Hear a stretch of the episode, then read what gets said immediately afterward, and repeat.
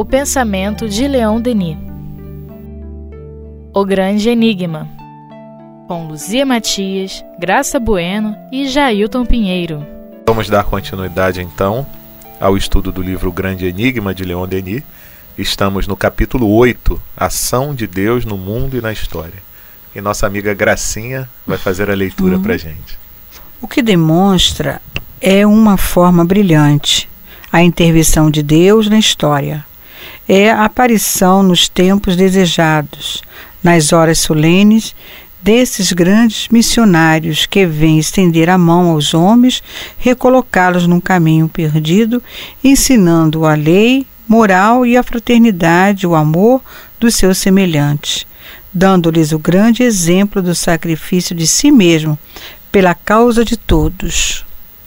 É, Leon Denis está é, chamando como argumentação é, sobre a questão da ideia de Deus a, o surgimento de missionários, que são pessoas que você vê claramente que elas não são fruto daquela época, daquele povo, daquela cultura, né? É, como que na Galileia se produziu alguém como Jesus, né? É. Uma coisa totalmente espantosa. É, Joana Dark, como é que, da onde surgiu Joana Dark, né? Como mulher, na Idade Média, mulher não era nada, analfabeta, plebeia, conseguir armas, né? Conseguir liderar soldados, um troço totalmente espantoso. É, então, quando as, o que Leandrini nos propõe é que a gente veja, tenha um olhar para a divindade, né, realmente, dessa, desses, dessas eclosões, dessas pessoas que, por inteligência, por moralidade, por conhecimento, por inteligência, por determinação, destoam completamente do conjunto, do meio. Francisco de Assis, né? Na família rica, né? O menino largar tudo e sair para cuidar dos pobres, para resgatar o evangelho no meio daquela igreja poderosa. Então, é, o que Leon Denis está chamando a atenção é que, como esses missionários vêm e, e, e, operam mudanças né, no curso da história, né, que eles têm uma missão ah, em última análise, designada por Deus, não que Deus tenha chamado eles numa sala, né? Mas dentro do projeto de, de evolução e progresso está incluída essa possibilidade de um espírito né, de mais moralidade, mais avançado, vir no seio daquele povo e geralmente implica no sacrifício da vida porque causam muito desconforto, né? Uhum. E uh, causou desconforto. A gente não precisa ir muito longe lá na Idade Média. Você vê aqui no Brasil, por exemplo, uh, aquele uh, rapaz lá da Amazônia, Chico. Chico Mendes. Chico Mendes. É. Né? Então não precisa ir lá na Idade Média. Mesmo aqui entre nós ainda, uma voz que se levante né, com uma visão. Então você vê Chico Mendes lá, um caboclo, como outros. Enquanto os outros é, se limitavam a desmatar para sobreviver, né, ele se levantou para dizer: não, a gente vive da floresta, a gente precisa da floresta, a gente pode viver da floresta e não destruir a floresta. Né? Então, paga, paga com a vida, porque mexe com os poderes, mexe com. Né? Mas, apesar de já saber de tudo isso, né, aquela determinação não cede, porque é um nível de evolução espiritual em que o espírito está é, tá, tá convencido de que aquilo é o que tem que ser feito e ele vai e faz, faz concessão.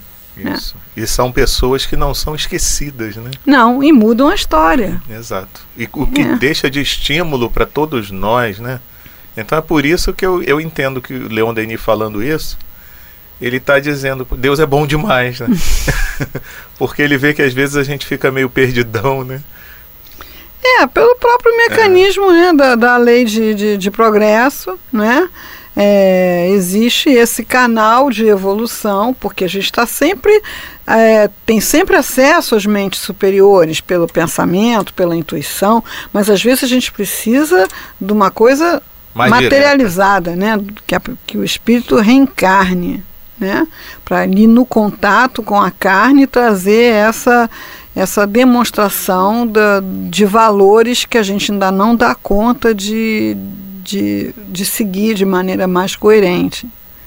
E muda a história. Então, Jesus mudou a história, Joana d'Arc mudou a história, é, o Gandhi mudou a história, muda a história. Isso. E fora aqueles que passam sem a gente nem saber, mas que dentro de determinadas regiões, às vezes pequenas, também fazem uma mudança, uma mudança muito grande, né? Mudanças, sem dúvida. Me fez lembrar é, eu não sei se vocês leram aquele livro Transição Planetária de Divaldo Pereira Franco. Uhum. E uma coisa que me chamou muita atenção é que ele fala que nesse período de transição é, reencarnariam muitos espíritos, né?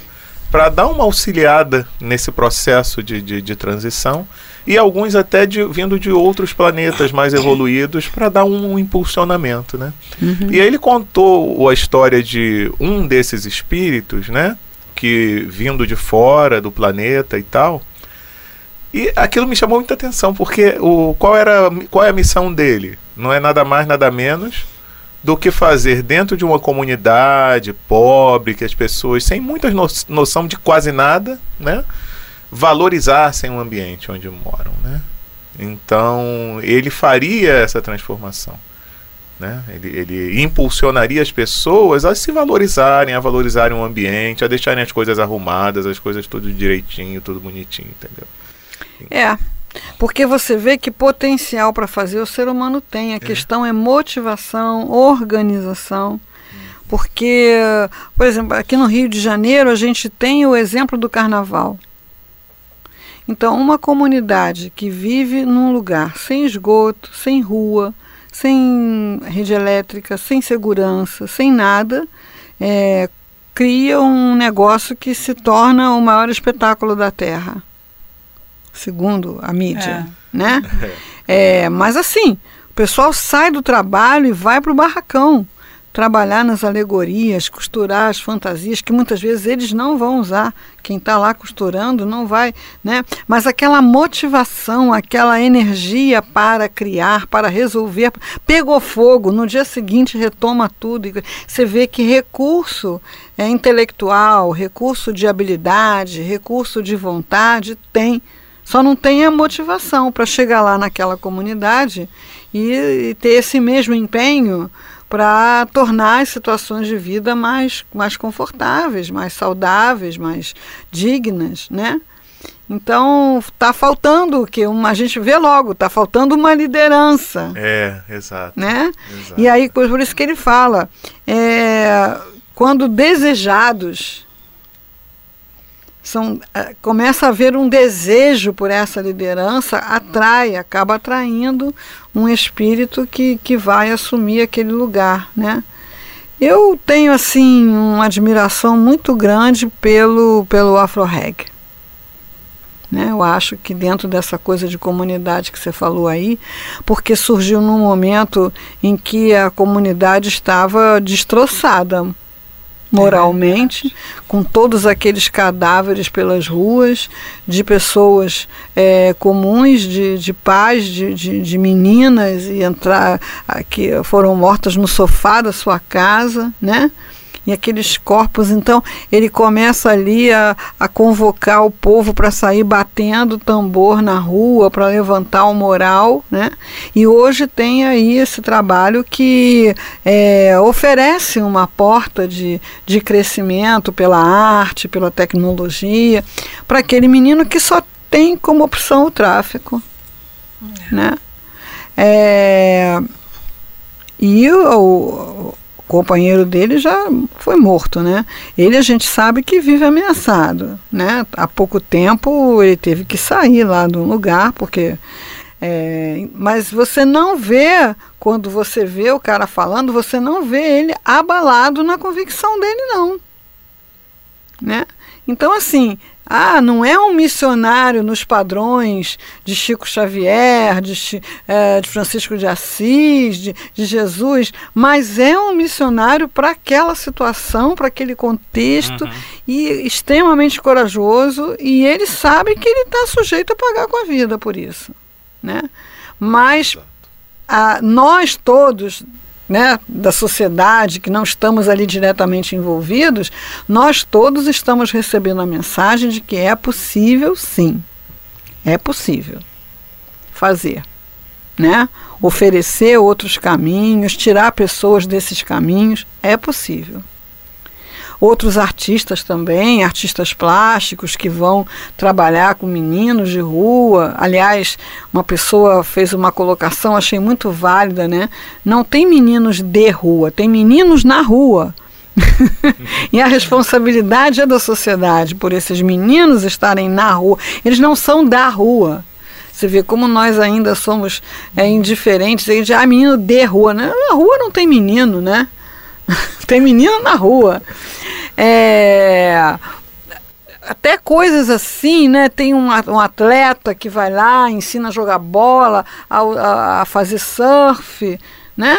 E que certamente vai estar tá fazendo um trabalho ali que vai incomodar o traficante, que vai incomodar a, a marginalidade. Ele sabe que ele está expondo a sua vida, né? Que é muito mais cômodo ficar lá no sofá da sua casa. Mas eles estão com a missão de mudar a realidade, né? E isso é, tem que ter uma evolução espiritual para bancar isso. É, porque você tem que se expor, uhum. né? E você tem que segurar a onda daquilo ali que você está fazendo. É, se expor, acreditar. É. Né? É, nós temos na nossa casa uma pessoa Confiar, que eu acho né? que faz um negócio fantástico, que é Helena de Fátima também, uhum. né? Helena de Fátima, na experiência da Casa Lar, é, tirando crianças da rua, também sofria ameaças de quem usava criança para esmolar, de quem usava criança sexualmente, né? E aquela criança na casa dela era uma criança da casa, não era um órfão não era um orfanato. Então é o mesmo processo de botar numa boa escola, botar num curso de inglês, providenciar uma roupa bacana, incentivar a participar de um concurso de redação, é, fazer culto no lar. Muita coragem, muita, sabe? Eu uhum. acho bárbaro isso. Uhum. pois é, eu fiquei pensando aqui que aquele que nos ouve, né, poderia também pensar não em coisas grandiosas, né? Mas o que que ele pode fazer, né, dentro do seu âmbito familiar ou na, na sua comunidade em que vive, no seu bairro, junto aos seus amigos mais próximos, né? Sempre. Que pudesse de alguma forma fazer uma diferença. Sempre, né? Sempre tem. É. Mesmo que seja algo bastante simples, né? Uhum. Mas sempre a gente vai ter, porque nós temos os nossos talentos, né? Aham.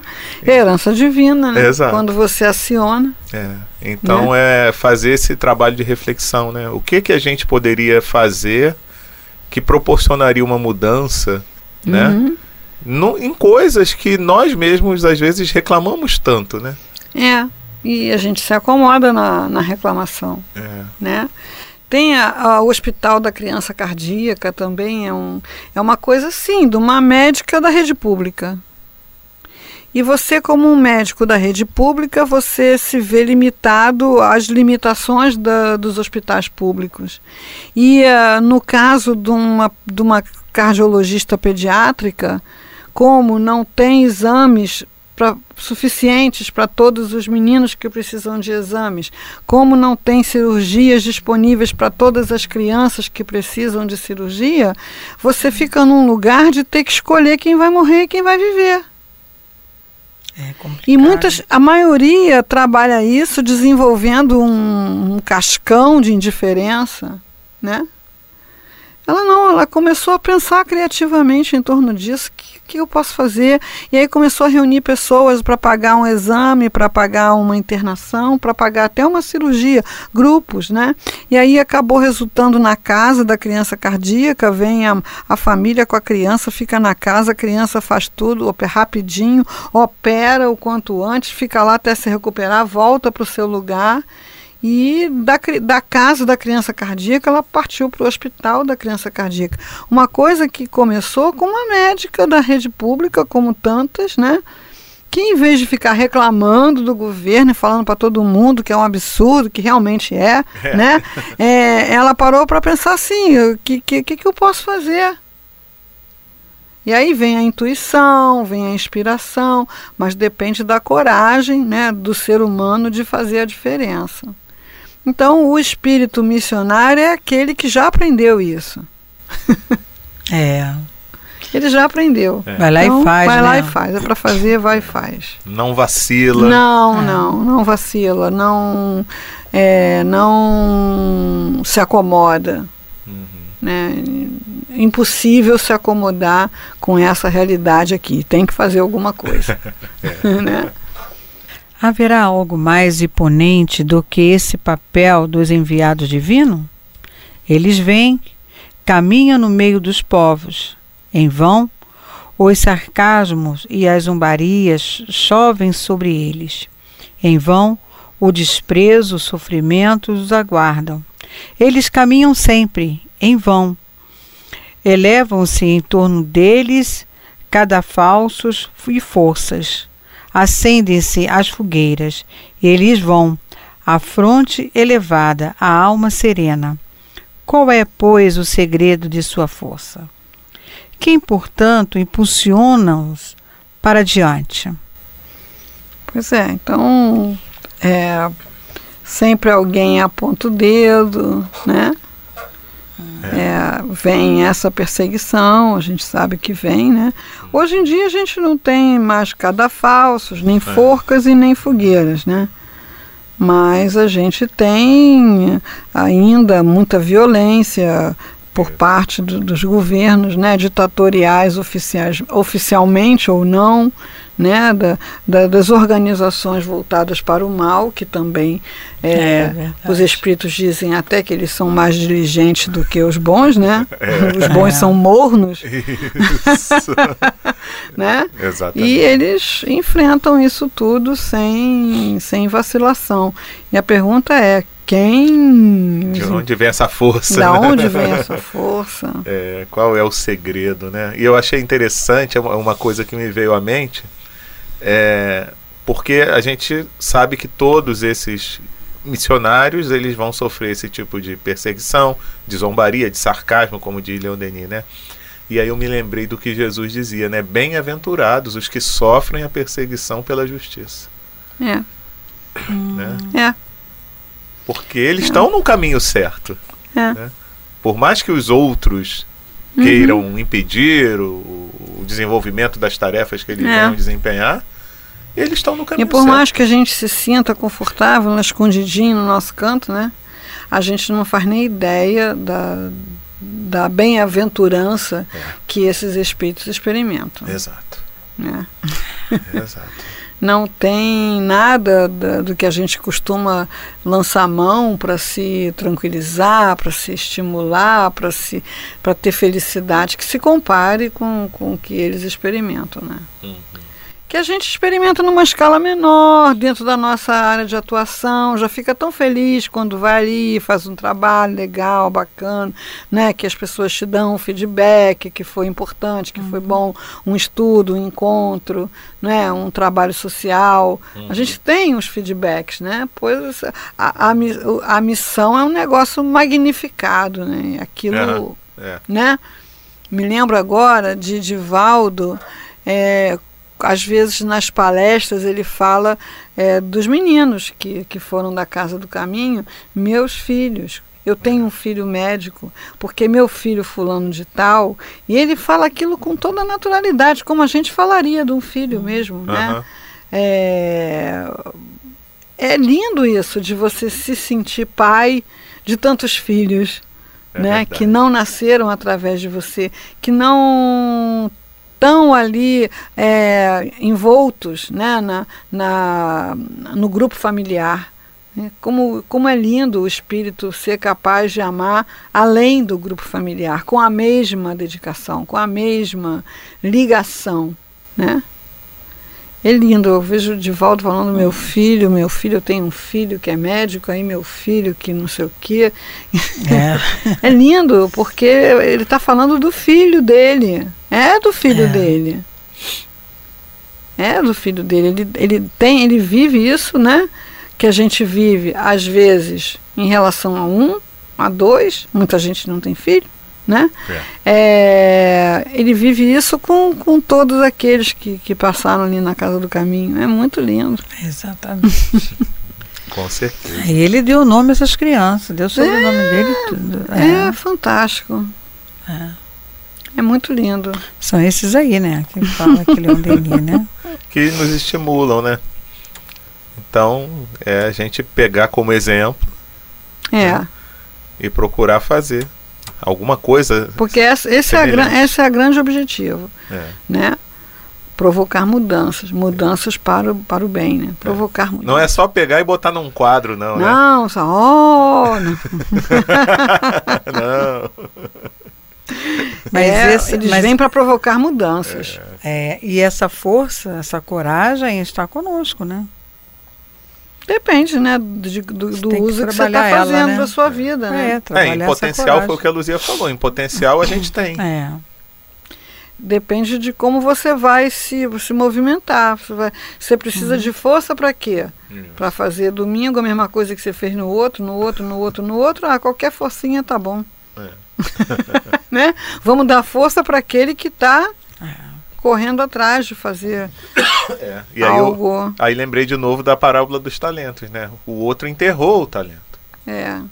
Então, não tinha jeito de perder, mas também não realizou nada. né? É, exatamente. Enfim.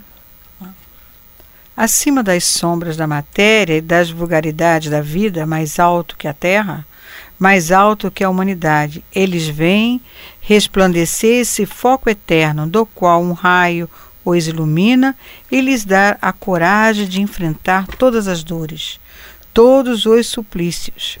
Eles contemplarão a verdade sem véus, e daí em diante não tem outra preocupação senão difundir colocar ao alcance das multidões o conhecimento das grandes leis que rege as almas e os mundos. Pois é. Então, assim, do, do que eles viram, né, eles se sentem é, na obrigação de, de transmitir. Para a gente, a gente ainda precisa ser lembrado disso. O aprendizado que você faz na casa espírita, o aprendizado que você está fazendo, ouvindo essa reflexão, é, passa a ser sua missão passar isso adiante do seu modo, do seu jeito, aonde você circula. Mas a pessoa frequenta a casa espírita uma vida inteira, aí chega num velório, fala o que para a família? Meus pêsames. Não fez diferença nenhuma, né? É. Um sal que não salga. É, tem-se que dar alguma notícia da sobrevivência, com delicadeza, do jeito que for possível, na linguagem mais apropriada, mas quer consolar, dá uma notícia da sobrevivência, né? Só, ninguém morre a hora que você quiser conversar sobre isso.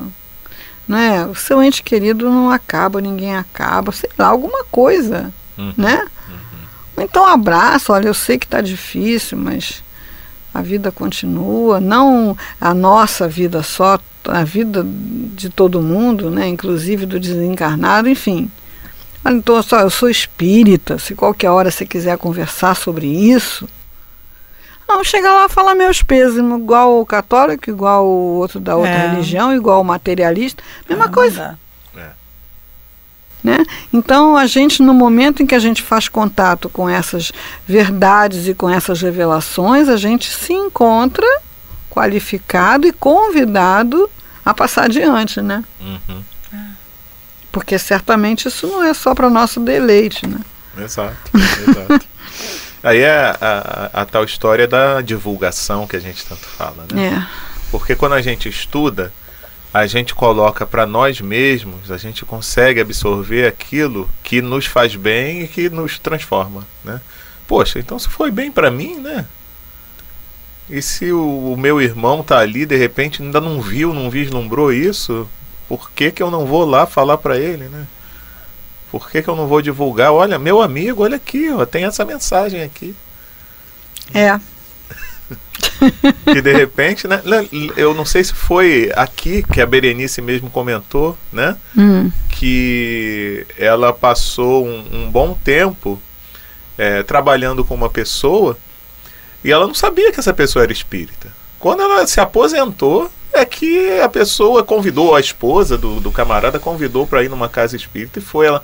Ela falou, mas você não me falou nada esses anos todos. Tinha uma, uma colega assim também. Ela, ela, não sabia Tem que até era uma crônica é. do irmão X, né? Que são dois nada. amigos, ah. né? Que um era espírita e tinha lá os mas escondia os livros, né? Num quarto para ninguém saber. Aí, quando um desencarna, a primeira preocupação dele é tomar contato com as verdades, é ir lá avisar o amigo. Quando chega lá, o amigo está lá com a estante cheia de livros. ele fica aborrecido, porque ele é, sabia, nunca falou nada. É. Então não é uma coisa de conversão. Não. É uma coisa de você se posicionar. Olha, eu penso assim, eu acredito nisso. Uhum. A pessoa fica à vontade para aprofundar, para perguntar, para questionar, mas você se colocou, uhum. né?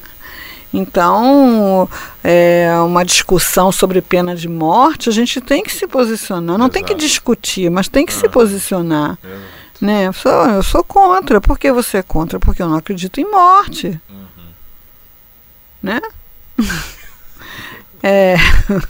É, a morte para mim não existe. A pessoa pode rir, uhum. a pessoa pode dizer que você é um inocente, que você é um deslumbrado, que você é lá o que seja, né? Uhum. É, mas você se posicionou. Exato. Uma hora que aquela pessoa quiser aprofundar aquela questão, ela recorre a você. Uhum. E uma coisa que me lembra aqui, né, que as pessoas vêm com uma história assim, ah, o que que esse seu espiritismo tem a dizer sobre isso?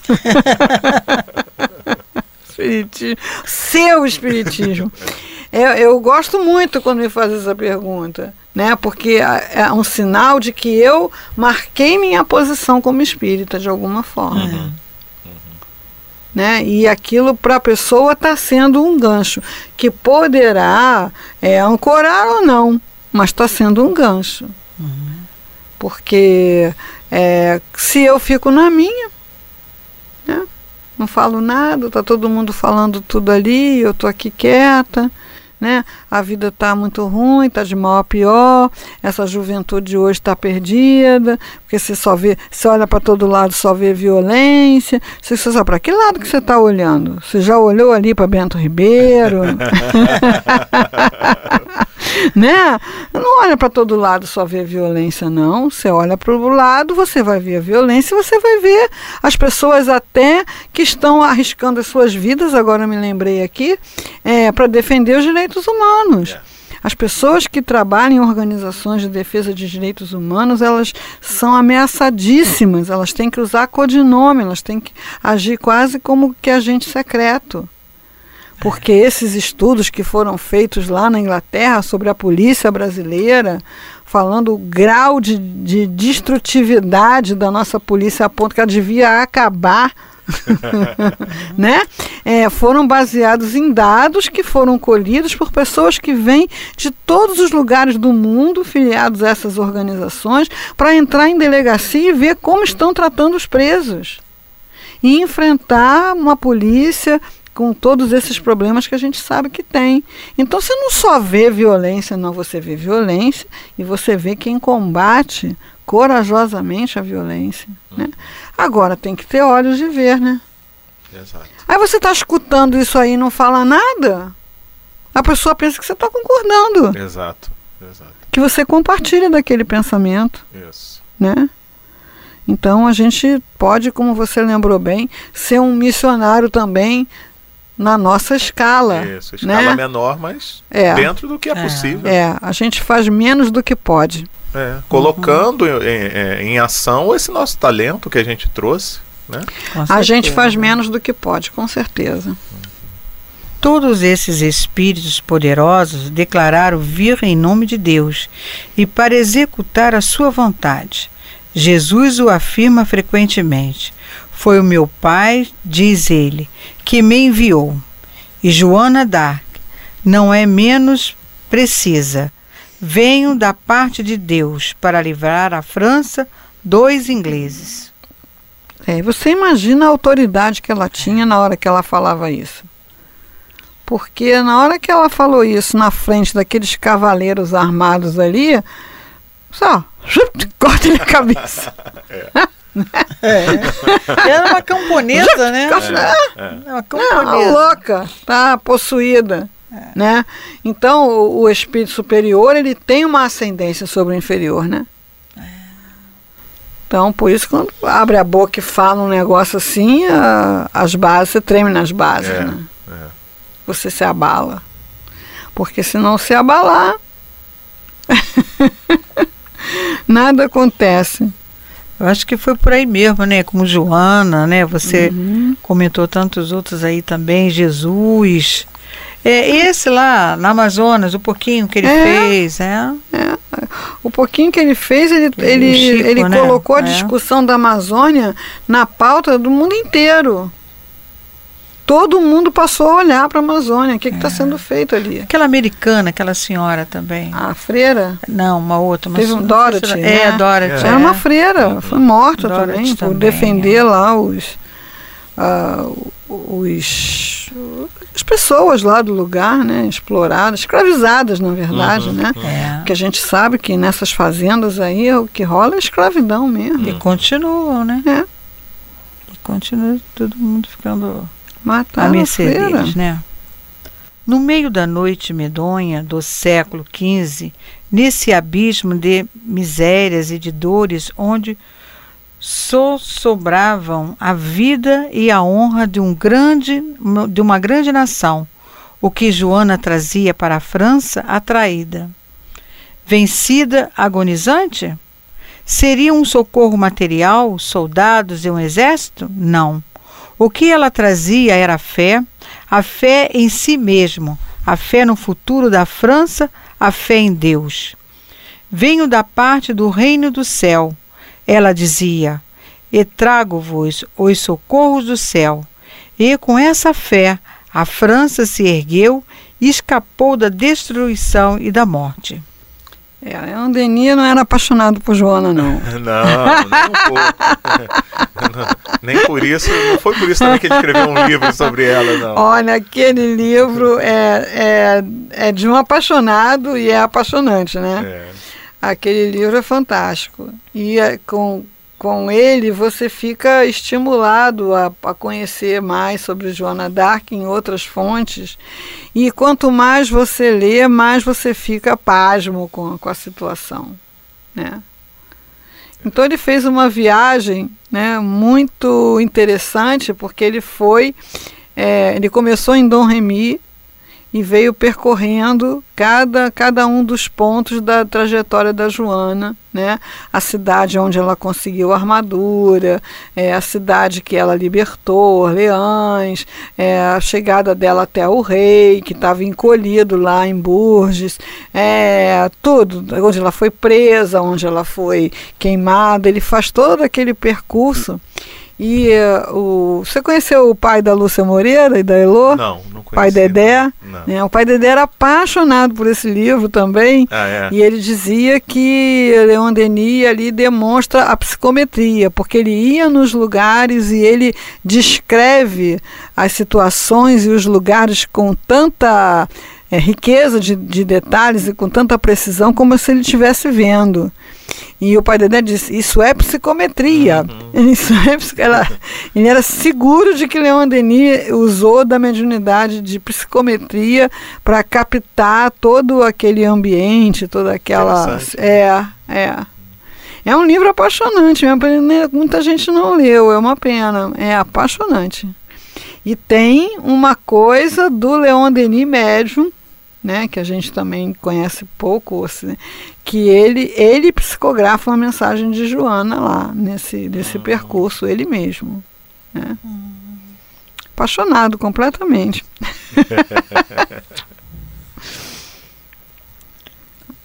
Hoje acontece o mesmo. Só há um remédio, seja para esse cepticismo zombeteiro, seja para esse desencorajamento, para essa desesperança que nos invade de todas as partes. Há um remédio para esse abatimento do pensamento, da consciência, para esse desgosto da vida, que se traduzem por todos os suicídios. Esse remédio é a fé em nós mesmos, nos nossos destinos imortais, a fé nessa potência suprema que nunca abandona aqueles que nela colocaram a sua confiança. É, você vê com o que, que eles estavam lidando, né?